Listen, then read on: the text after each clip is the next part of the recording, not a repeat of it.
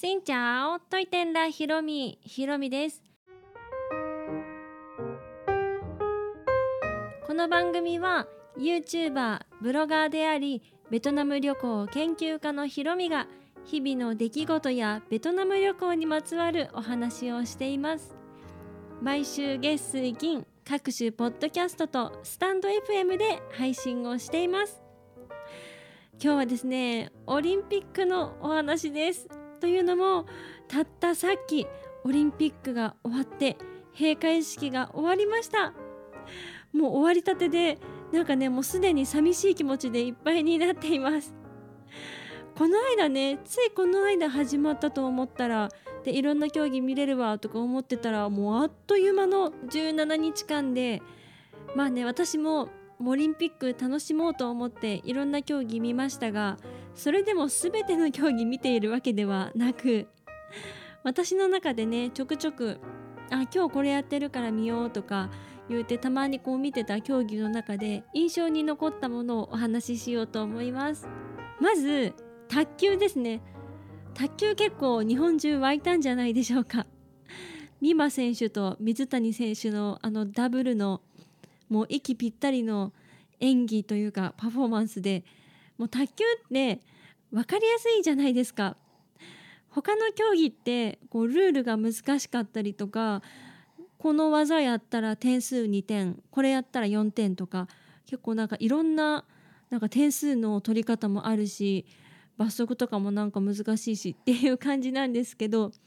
卓球って私なんかでもねルールが分かっていて小さい頃にスクールみたいなところで卓球半年か1年ぐらいね通ったりもしてなんかこう馴染み深いスポーツだったりするので卓球を見てみました。そしたら私そんな卓球のね国際試合とかあんま見る人じゃないのでなんとなくニュースで流れてる映像ぐらいしか見てなかったのでがっつり見たのは初めてなんですけど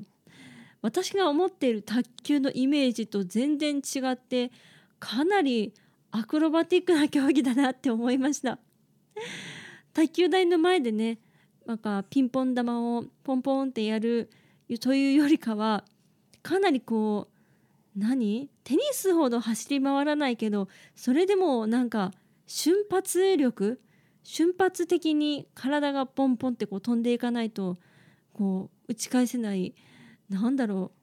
テニスほどそんなでもないけどでも本当にテニスと言われるゆえんがわかるぐらいのかなり体力使うなっていう感じのスポーツですね。水谷選手はなんとなく私も知っていたんですけど美誠選手の方はね正直知らなかったんです。存じない方で。それでもなんかねこの人できるっていう。きっとメダル取ってくれるっていう感じのねオーラを感じて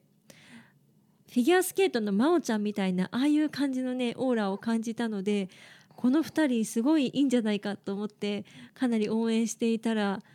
日本中の期待通り金メダルを取ってくれました。相手が絶対に負けない負けちゃいけないみたいな感じの卓球大国のね中国ということでかなり相手もね強いなと思ったんですけどそれでも粘りに粘ってこの粘りはやっぱり日本人特有なのかしら？もう本当にもう最後まで粘って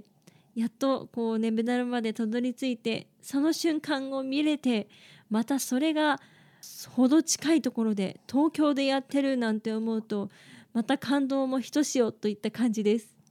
試合を見てると自然とねああ卓球したいななんて思ってくる。すごいですよね。そうやって影響力を持ってこう見てる人の気持ちを変えてくれるようなスポーツってすごい力を持ってるなと思いました。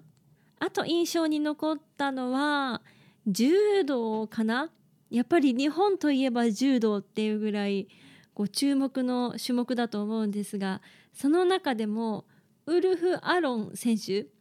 この選手もね正直存じなかったんですけどああ本当になんだっけ？スタミナのウルフって言われてるんでしたっけ？それこそ粘りっていうか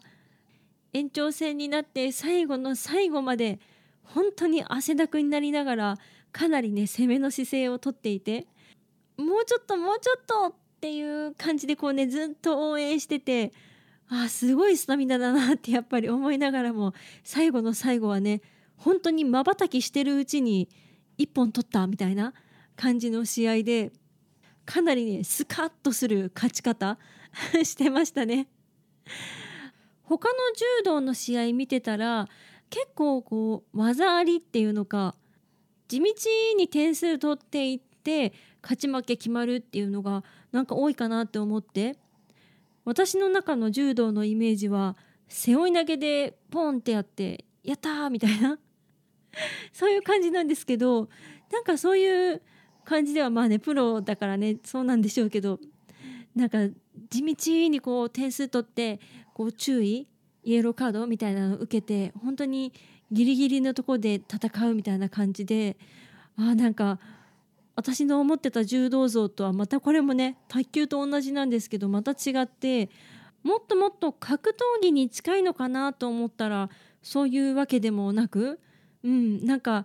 新しい魅力を知った感じのスポーツだったなと思います。そして私はねベトナム旅行研究家でもあるので、まあ、旅行研究家と名乗ってますが ベトナム系 YouTuber としてはベトナムの選手についてもね追っかけていきたいところなんですけれども今回の大会ではベトナムの選手はメダルはね一つも取っていません。オリンピックに出てる選手はね結構いらっしゃるんですけどその中でも一番メダルに近かっただろうヒロミ調べの選手がね重量上げのティ・ダエン・ホアン選手という方女子59キロ級の重量投げこの方がね第5位に入っていました。もう一息でメダルといったところで私重量投げって言いましたね。重量上げです。上げてます。ベトナムの中でこう有名なスポーツといったらやっぱりサッカー。もう日本がベトナムでサッカーの試合があると本当に街中が湧いてそれでバイクのなんか群れでみんなベトナムの国旗持ってバイクで群れてすごいね街がねベトナムの国旗だらけになるんです。それぐらいベトナムの方ってサッカーがすごい好きで。でベトナムといえばサッカーっていう感じなんですけどまあねオリンピックはサッカー競技なくって他に何のスポーツが有名なのかどういうスポーツが強いのかって思ったら私もよく分からなくってそれでもいろんな種目にアーチェリーであったりテコンドーバドミントンボクシングボートとねいろんな競技に出ていてその中でもおそらくこのティ・ダイアン・ホアン選手がかなり注目されて有力候補だったんじゃないでしょうか。というのもこの選手ね世界選手権で2位を取ったことがあるぐらいの私のイメージではベトナム人の方って小柄な方が多いからこういう重いもの持ち上げるっていうのってあんまりこう得意じゃなさそうかなっていうこうそういったイメージがあるんですが世界で2位取るってすごいですよね。で今回もメダルには惜しくも届かなかったんですがそれでもかなりこう頑張ってくれました。日本の方もメダルもたくさん取って今年は58個もメダルをね取ったらしくってね史上最多ということですごいなと思ったら中国88個でアメリカなんて113個日本の本当に倍ぐらい取っててそれはそれですごいなと思うんですがもうとっても盛り上がったオリンピック。先ほど閉幕して今年の閉会式はねちょっとうんちょっと落ち着いてるかなといったあんまり派手派手って感じではなかったんですがそれでも今年やっとオリンピックが開催できたことに感謝ですね。そして無事に閉幕できたこともとてもありがたいしそしてこれからパラリンピックへと続いて今月まだまだスポーツで楽しめそうな気がします。というわけで今日は閉幕ほやほやのオリンピックについてお話をしました3年後のパリオリンピックもとっても楽しみですこの配信は毎週月水金各種ポッドキャストとスタンド FM で配信をしています。日々の出来事やベトナム旅行についてまた皆さんからいただいたお便りについてもお答えをしています。お便りフォームからスタンド FM の方はレターから質問やメッセージこんなことお話ししてほしいなど送っていただけたら嬉しいです。それではまた次の配信でお会いしましょう。変がプライ